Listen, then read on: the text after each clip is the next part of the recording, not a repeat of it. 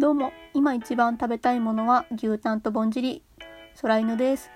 というわけで本日も募集したお便りメールを紹介していこうと思います。本日はですね、メール供養ボックスからお便りを紹介したいと思います。えー、ラジオネーム、あげすわんさんからいただきました。ありがとうございます。空犬さん、こんにちは。こんにちは。ラジオ開始おめでとうございます。早速自分が某ラジオのこれって私だけのコーナーに送って読まれなかったメールを供養しようと思います。こっから本文ですね。りっちゃん、くすん、こんちき、こんちき。和食ですとご飯が左、味噌汁が右に置かれるじゃないですか。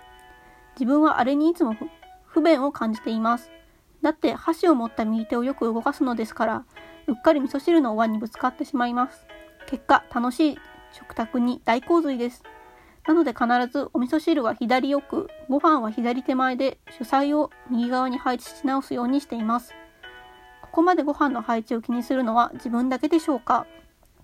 もしかしてお二人とも洋食派だったから読まれなかったのかな？と反省しておりますが、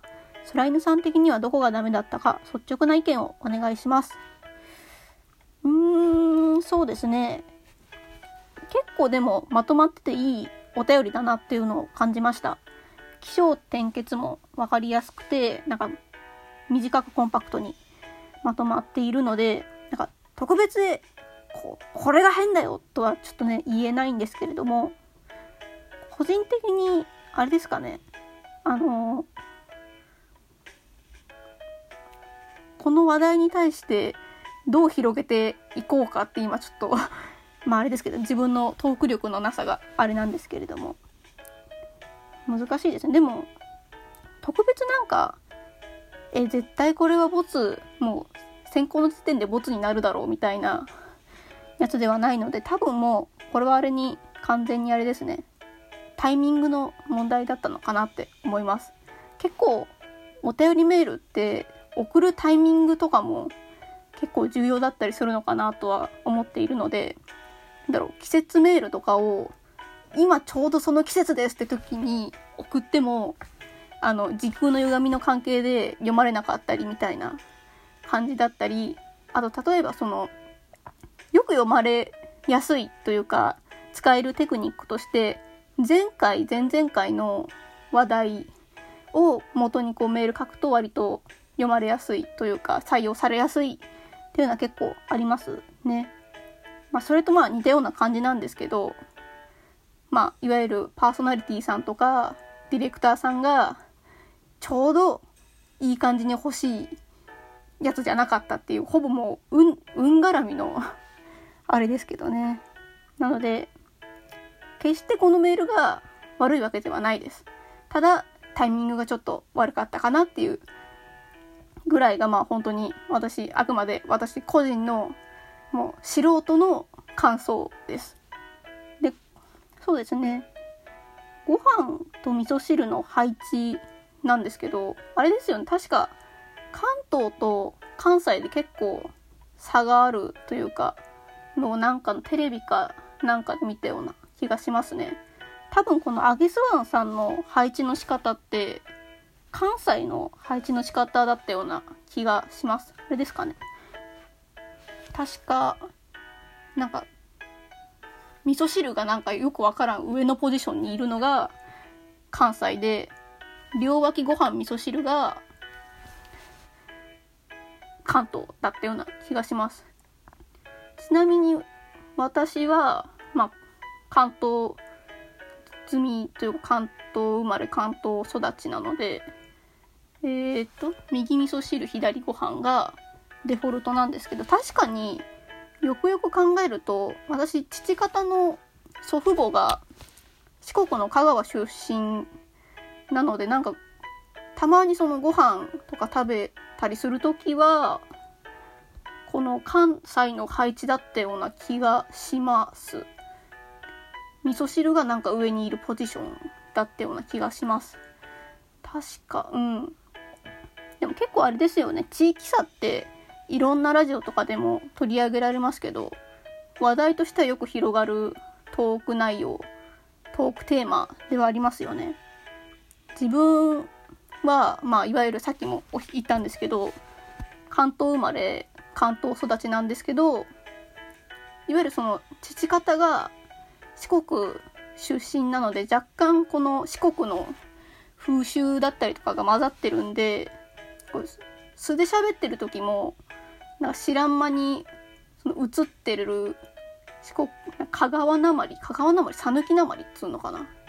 みたいなのがこうポコポコ出て「えお前何？エセ関西人なの?」みたいな感じでちょいちょいいじられてたことはありますね。普段はそんなに出ないんですけれども。そんなわけでねこんな地域差トークも結構面白いのではないでしょうか。ではちょっと時間が少し余っているので普通歌もう一つご紹介しようかなと思います。どれにしようかな。ちょっと少々お待ちください、えー、ではラジオネーム実はパンチも強い須田くっちさんから頂きました。ありがとうございます。空犬さんこんばんはこんばんはえー、ファイナルファンタジー14漆黒編現バージョンまで終えたようですが第一世界でいい景色が見える場所 BGM が良き的なポ的なおすすめポイスポットがあったら教えてください。ということであえー、っとすいません、えっと、急なんですけれどもここから先はファイナルファンタジー14漆黒のヴィランズまでの多分ネタバレネタバレがもりもり出てくるのでえちょっと今グレーンやってるんだけどとか、え、これから始めるんだけどみたいな方ちょっと一旦、ここで、ブラウザバック、ブラウザバックではないか、視聴をちょっとやめていただくか、なんかしていただけると嬉しいです。というわけで、えー、そうですね、結構もう前なんですけれども、一応現バージョンまでの今出ている最新パッチ、なんいくつだったか覚えてないけど、あの、セーブ・ザ・クイーンっていうところまでは一応一通りは終わらせました。いやー、あれですね。すごい良かった。漆黒のヴィランズ。なんか、結構いろんなところで、もう漆黒のヴィランズはストーリーがいいからぜ、ぜひやってくれ。絶対面白いから、みたいなことを言われてて、はー、でも私、まあその、竜騎士っていうポジションで、ポジションというかジョブで始めて、ストーリーはいわゆる新生エオルゼア